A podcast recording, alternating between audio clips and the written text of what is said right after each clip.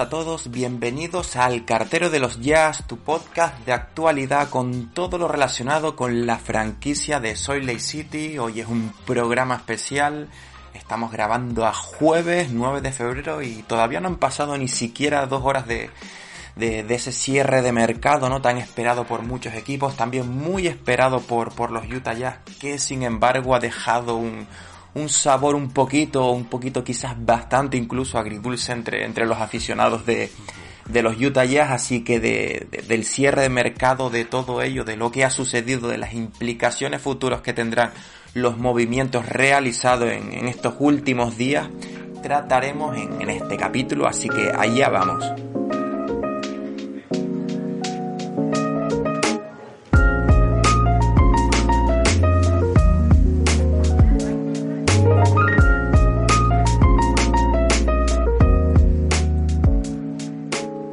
Como decíamos, ¿no? Era, era una fecha marcada en el calendario de, los Utah Jazz, no solo de la gerencia, sino también de los aficionados. Existían muchas dudas en lo que, en lo que se refiere a cómo se iba a posicionar el equipo, ¿no? Si como compradores, si como perdedores, qué jugadores iban a salir, qué jugadores iban a seguir en el equipo, toda la actualidad de los Utah Jazz, como ya habréis visto, ¿no? En, en Twitter, redes sociales, eh, podcasts, insider, web y demás eh, han devuelto muchísimos nombres, muchísimos equipos vinculados, pero al final todo se, todo se ha reducido a ese traspaso a tres bandas que, se produjo alrededor de 24 horas antes, ¿no? El, en el miércoles, el miércoles 8 de, febrero, que, afectó, ¿no? Bueno, que, que al final señaló a Utah Jazz junto con Los Ángeles Lakers y Minnesota Timberwolves. Me imagino que ya de, de un lugar u otro habéis habréis, conoceréis ya, ¿no? Que cuáles fueron las piezas que fueron vinculadas, que fueron afectadas, que, que formaron parte de, ese, de, ese, de ese traspaso, de esa operación, pero en resumen eh, viene a ser así. Eh, los Lakers, eh, para mí los grandes beneficiados de, del traspaso, no solo para mí, sino para la mayoría de, de, seguidores, no solo de Lakers, sino de Jazz y de cualquier otra franquicia de, de la NBA. Los Lakers reciben un paquete compuesto por DeAngelo Russell desde Minnesota, Malik Beasley y Jared Vanderbilt. Por su parte, los Timberwolves, Timberwolves perdón, reciben un paquete compuesto por Mike Conley, por Nikhil Alexander Walker y tres segundas rondas del draft, todas ellas procedentes de Utah, la correspondiente a 2024, 2025 y 2026. Y lo que más nos interesa en, este episodio, ¿no? Real, vinculado a los Utah Jazz, es lo que recibe, lo que recibe la, la gerencia de Utah, ¿no? Que es Russell Westbrook, lo que todo apunta será cortado, Damian Jones, Juan Toscano y el pick de Los Ángeles Lakers, uno de los tan ansiados picks de, Los Ángeles Lakers, el correspondiente al año 2027, pero con una protección top 4. Es decir, que si, si los eh, perdón, si los Lakers caen entre los cuatro peores equipos de la liga, ese pick seguirá a manos de Lakers. Si no, será eh, de los Jazz. Si los Lakers cayeran en esas cuatro primeras posiciones, el pick de primera ronda se transformaría automáticamente en el propio pick de segunda ronda de los Lakers de, ese año, de 2027. Es decir, en definitiva, los Jazz van a elegir en ese, con ese pick del draft, va a ser un pick entre el puesto número 5, que es donde ya no entra la protección del pick, y hasta el 34, la segunda ronda, pero tenemos en cuenta ¿no? que si se sale del pick 4 en segunda ronda, pues más allá del 34 ya no caería. En definitiva, lo que recibe Utah de este traspaso tres bandas con Lakers y con Timberwolves, Timberwolves es Russell Westbrook, Damian Jones, Juan Toscano y ese pick de primera ronda top 4 protegido de 2027. Entrando más en profundidad, ¿no? En, intentar esclarecer un poquito los motivos que hay detrás de, esta operación, que como digo, no, no ha caído bastante bien en el seno de, de los aficionados de los Jazz y en cierto modo es bastante normal. Por una parte, en esta primera mitad de la temporada se había visto a unos Jazz que habían competido muy bien, que habían estado ahí incluso las primeras semanas en los más altos de la conferencia oeste, en estas últimas ya un poquito más peleando por, por el play-in y demás. Había mostrado un equipo muy competitivo, con muy buenos miembros. Tanto Danny Ench como Justin Sanic, Dwayne y Ryan Smith, el propietario, habían dicho que estaban muy contentos, incluso sorprendidos con el rendimiento del equipo. Por lo, por lo tanto, se había creído un poquito, ¿no? Esa tendencia, esa creencia de que quizás los Utah Jazz incluso podrían emerger como compradores en el cierre de mercado. Algo que al final no es que solo no haya ocurrido, es decir, los Jazz no han sido compradores, sino que han sido vendedores, sino que al final no han recibido piezas del futuro. Por un lado, no han recibido ningún jugador joven que tenga cabida en el futuro a largo plazo, eh, a largo plazo del proyecto. Y tampoco han recibido los dos picks de, de Laker, que muchos, yo incluido, creíamos que cualquier operación que se cerrara con los Lakers por Russell Westbrook, Ainge iba a pedirle por lo menos, bueno, Ainge se iba a, plantar en las dos rondas, en la de 2027 y 2029, y que solo quizás una pudiera tener protecciones. Al final los ya solo han recibido una y con, con protección, y por el camino no han recibido ningún joven. Y aparte han dado salida a cuatro jugadores, a Mike Conley, a Nickel Alexander Walker, a Malik Beasley y a, Jared Vanderbilt. Por aquí viene un poquito el otro motivo de, cierta frustración, de cierto enfado de, los aficionados. Eh, se había filtrado muchas potenciales ofertas de muchos potenciales equipos en las últimas semanas. Si bien es cierto que, que claro, que quizás no todas al final se hayan traducido eh, en la, realidad, ¿no? Por ejemplo, eh, se habla que de Kelly Olynyk finalmente no salió porque por su rendimiento defensivo otras franquicias optaron por jugadores de un corte más, más sólido, más férreo, más protect ring. O sea, otras cualidades que no casan con lo que, con lo que representa con Kelly Olynyk, ¿no?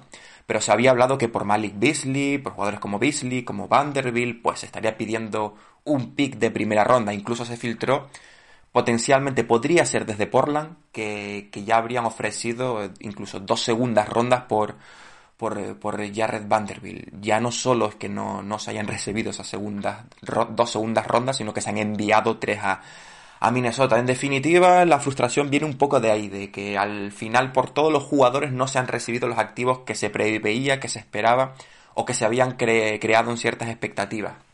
Han salido cuatro jugadores, han llegado tres jugadores que no tienen cabida en el futuro del proyecto y han salido tres segundas rondas rumbo a, eh, perdón, a Minnesota y solo ha llegado ese pick de 2027 ligeramente protegido que al final es una lotería eh, en lo que se convertirá bien puede ser algo muy bueno, bien puede ser algo muy malo y lo más probable es que al final se termine transformando simplemente en otro activo más en el que eh, que enviar en otro, en otro traspaso. Yo me imagino ya con el draft de 2023 en el, en el, en el horizonte. Pero eso, al final, la frustración, ¿no? Lo, en lo que se resume eh, ese desencanto que hay entre los aficionados de los Jazz es la creencia de que se podrían haber conseguido muchas más piezas. Y si no son muchas más piezas, quizás algún activo más útil en el corto plazo. Es un pick más próximo, algún joven que empezara a foguear ya esta temporada, ya que estos movimientos señalan, como vamos a continuar ahora, un poquito ya más hacia el desarrollo y perder de cara al draft de 2023 que a seguir con el ritmo competitivo que hasta ahora había marcado una potencial aparición en, en, eh, en playoff. Así que eso, resumiendo eh, muy mucho, esta operación básicamente se ha reducido a liberar masa salarial. Eh, ha salido el contrato de Mike Conley, que la próxima temporada tenía 24 millones, si no me equivoco, de dólares. Solo 14 eran garantizados, pero si lo mantenías en el equipo al final eran 24 millones de dólares. Los 15 de Malik Beasley con una opción de equipo. Eh, la qualifier offer de Alexander Walker, que al final iba, era Spiring, no se iba a aceptar, pero bueno, los libros del equipo entraban más los 4,3 millones de Jared Vanderbilt, que al final para mí era un jugador que me gustaría que, hubiera seguido por todo lo que suma y porque al final su contrato era una ganga.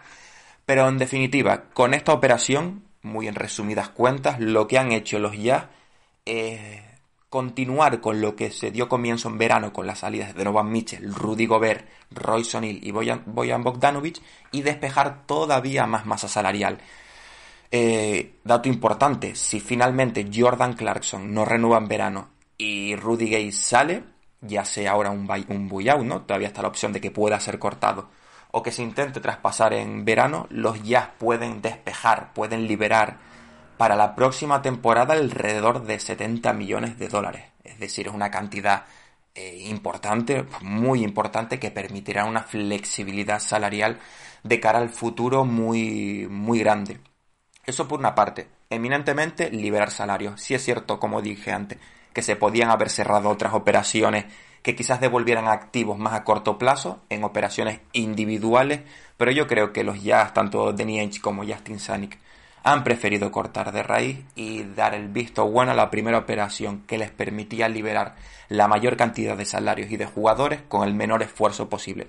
Una operación con Laker y con Minnesota que te permite de repente de una atacada librarte de cuatro jugadores que unido a lo que decía de las potenciales salidas de Jordan Clarkson y Rudy Gay te abre un espacio salarial enorme para, para la próxima temporada. Después está el pick como decía, el pick de 2027 yo creo que es simplemente un activo más de cara a, futuras, a futuras, a futuras operaciones. Lo que más le interesa ahora a Utah es ese draft de 2023. Tiene el pick propio, que si ahora el equipo empieza a perder, como presumiblemente ocurrirá, puede ser fácilmente top 5, top 6, eh, con un poquito de suerte con esos porcentajes ¿no? que, se barajan, que yo creo que pueden estar entre el 14% y el 9%, puede que estén los, pueden que estén los Utah Jazz para recibir ese pick número uno, ya sea Wembanyama, Scott Henderson, pero vamos, que lo que se va a preocupar ahora los Jazz es en el draft de 2023,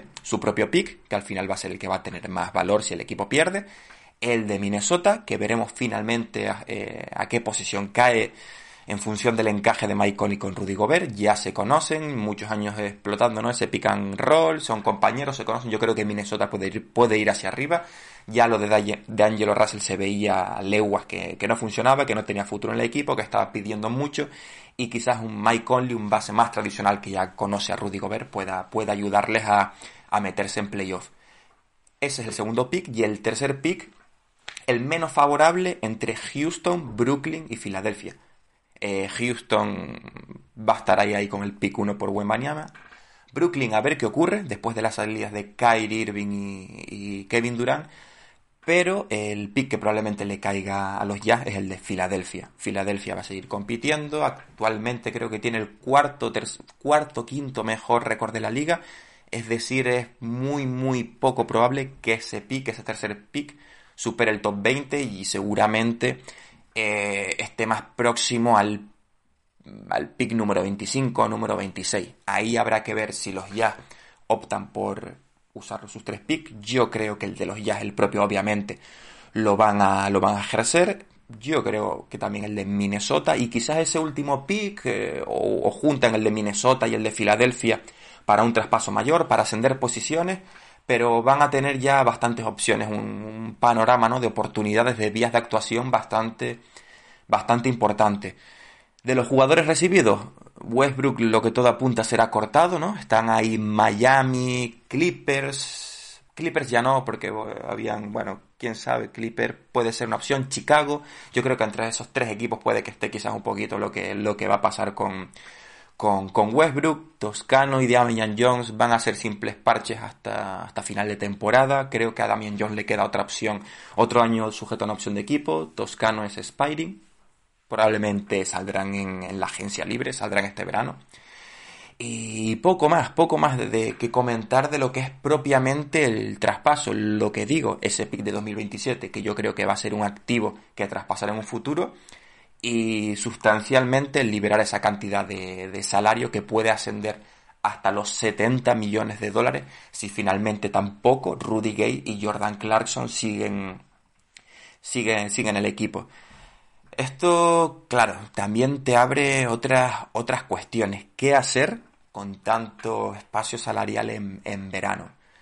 Yo creo que se, se, se separan dos caminos. Por un lado, acometer las, las renovaciones de cuando lleguen de Lauri Markkanen, que es parte fundamental del equipo, y aunque todavía queden tres años, creo que es para que firme una extensión de contrato, tampoco atarte mucho las manos, igual que el Kessler apunta a, estrella de la NBA y también toque, toque renovarlo. Es decir, por un lado, asegurarse que las renovaciones de los jóvenes que vayan a seguir no supongan un, un problema. Lo otro es ver qué puedas traer en la agencia libre. No, no, por un lado, no hay agentes libres excesivamente interesantes o de primera línea en esta agencia libre 2023. Y por otro lado, también sabemos que los Utah Jazz, a pesar de todos los intentos de traer a Wade, no es, no es un mercado interesante para los agentes libres y menos ahora que el equipo no, no va a competir. Quizás haya que sobrepagar algún jugador, ¿no? En la, la agencia libre, no sé, un tipo Jelly McDaniel, eh, Matisse Taibul, eh, esos jugadores más de medianía, más de bajo el radar, que quizás los ya sí puedan reclutar en la agencia libre, jóvenes, seguramente, jugadores jóvenes, y seguir compitiendo. También se va a necesitar algún veterano, pero bueno, yo creo que eso es menos, menos relevante, menos importante en lo que se refiere a confección de plantilla, no a lo que se refiere obviamente liderazgo, veteranía y, y, experiencia. Esto es muy importante, el tema del liderazgo y la, veteranía. ¿Por qué? Pues eh, hilándolo con lo anterior, se espera que el equipo se hunda en la clasificación. Yo a nivel personal creo que es por la salida de, de Conley. La salida de Conley supondrá un duro golpe ya no solo a nivel competitivo, ya que la peor racha de resultados del equipo esta temporada coincidió justamente con esos 5 o 6 partidos que se perdió Conley por, por lesión y que creo que todos ellos, menos el propiamente en el que se lesionó, los Jazz lo, perdieron y bajaron muchas marchas en, lo que es creación, eh, fluidez ofensiva y demás.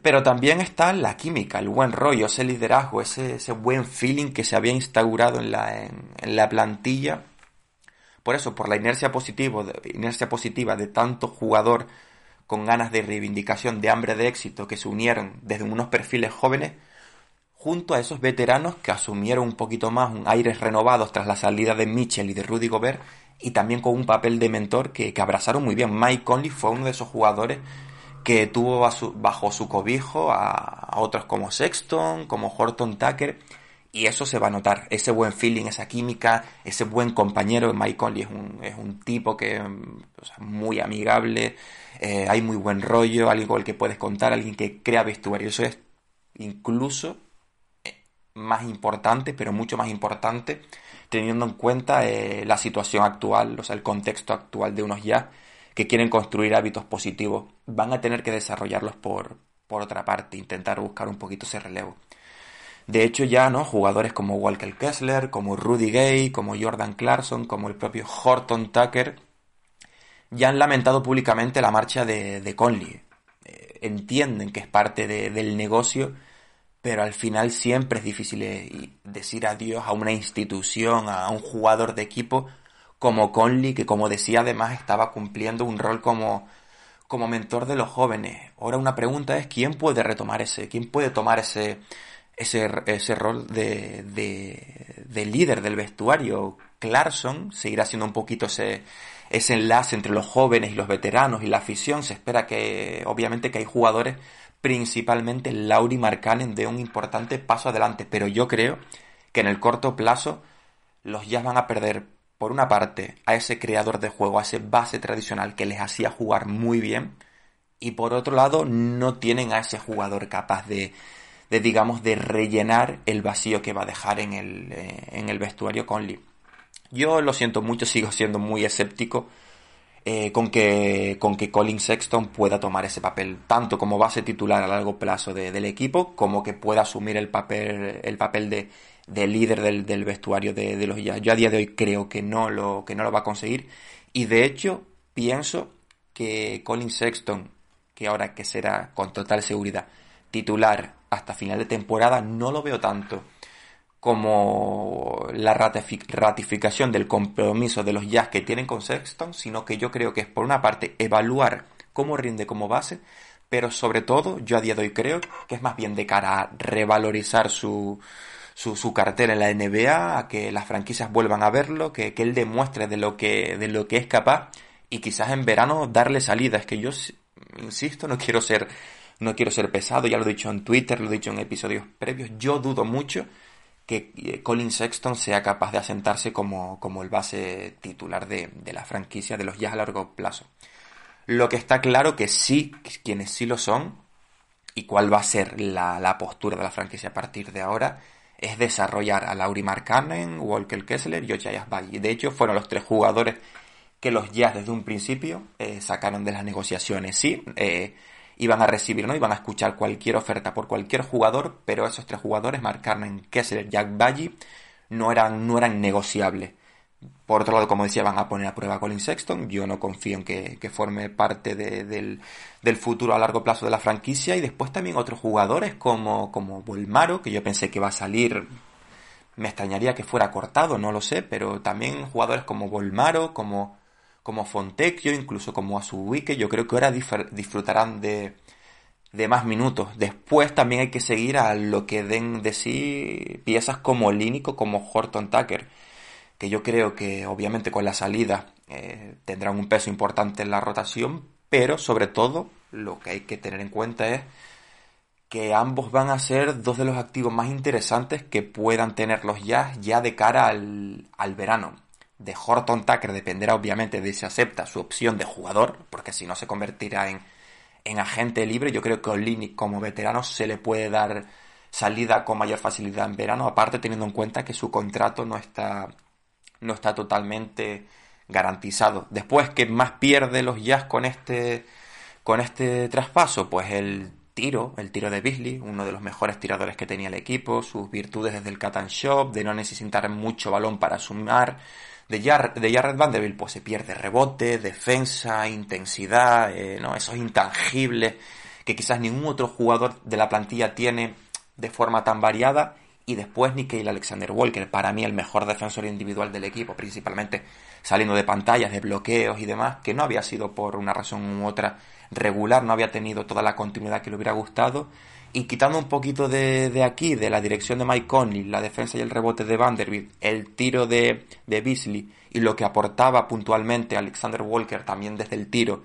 y de la defensa, es lo que ahora no van a tener los ya, lo que les va a hacer perder y lo que obviamente va a confirmar que, que este movimiento, este finalmente único movimiento que realizaron los Utah Jazz en el cierre de mercado responden exclusivamente a estos motivos. Liberar salarios, como decía antes, hasta 70 millones de dólares si no siguen Jordan Clarkson y Rudy Gay en, en verano. Y por la otra parte, perder, bajar el techo competitivo del equipo para eh, posicionarse mejor de cara al draft de, 2023, porque ya está clarísimo que van a intentar buscar por lo menos o acercarse a ese jugador generacional que poder poner al lado de, de Mark y tercera vía, eso, a los Markanen, Markanen, Kessler y Ochayas Valle, pues darle todos los minutos, ahora van a tener todo el tiempo del mundo para, para seguir desarrollándose, para probar cosas, para evaluar, para ponerlos en distintas situaciones competitivas,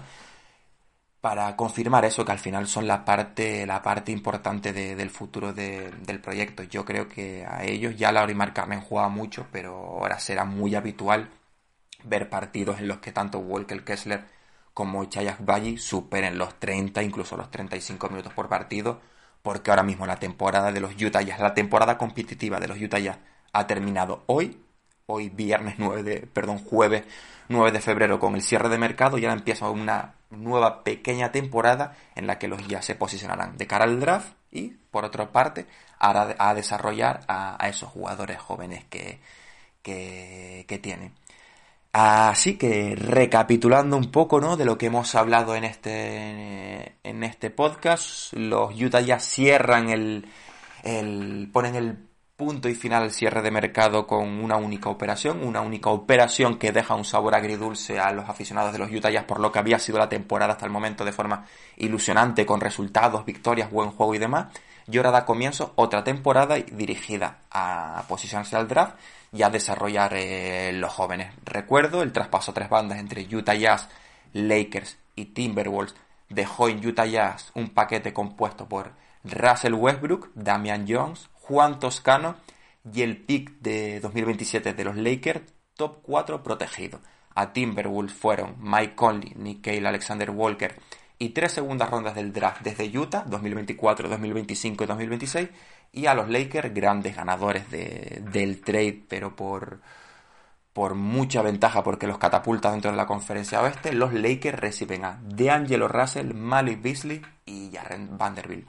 Entiendo que muchos aficionados estén muy desilusionados, estén frustrados, estén enfadados, incluso iracundos con esta decisión que ha tomado Danny Ench, pero yo creo que, que esto no se va a poder evaluar del todo al 100%, más allá de que se hayan podido sacar más activos, no se va a poder sacar eh, conclusiones sólidas de, de la repercusión directa de este traspaso hasta que no llegue el verano de 2023 y de forma más concreta el draft. Sí, es verdad, ahora vienen meses muy malos, de posiblemente muchísimas derrotas del equipo, eh, partidos en los que el equipo jugará mal, habrá mucha prueba, mucho ensayo, mucho ensayo error, eh, partidos como el de Minnesota, ¿no? El último que se recibieron más de 140 puntos, pero ahora los Jazz ya se han puesto en modo reconstrucción, en modo desarrollo de joven y la gerencia me imagino que ya desde hoy se habrá puesto ya eh, con los ojos, ¿no? En el draft de 2023, porque ahí es donde yo creo que empezará verdaderamente el nuevo proyecto de, de los Utah Jazz.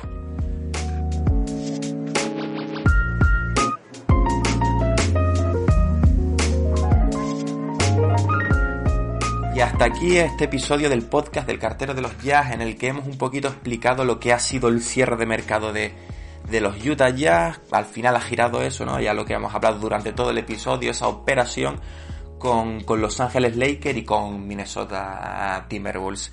A partir de ahora habrá que ver cómo siguen el desarrollo de, de los jóvenes, las ideas de Will Hardy y poquito a poco ir hilvanando, ir buscando matices, eh, pequeños detalles, posibles oportunidades de futuro que puedan servir para seguir construyendo el, proyecto de los Utah Jazz.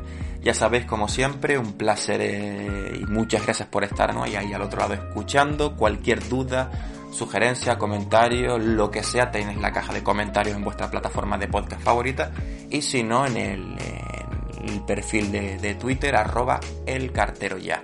Así que nada, un abrazo muy grande y nos escuchamos.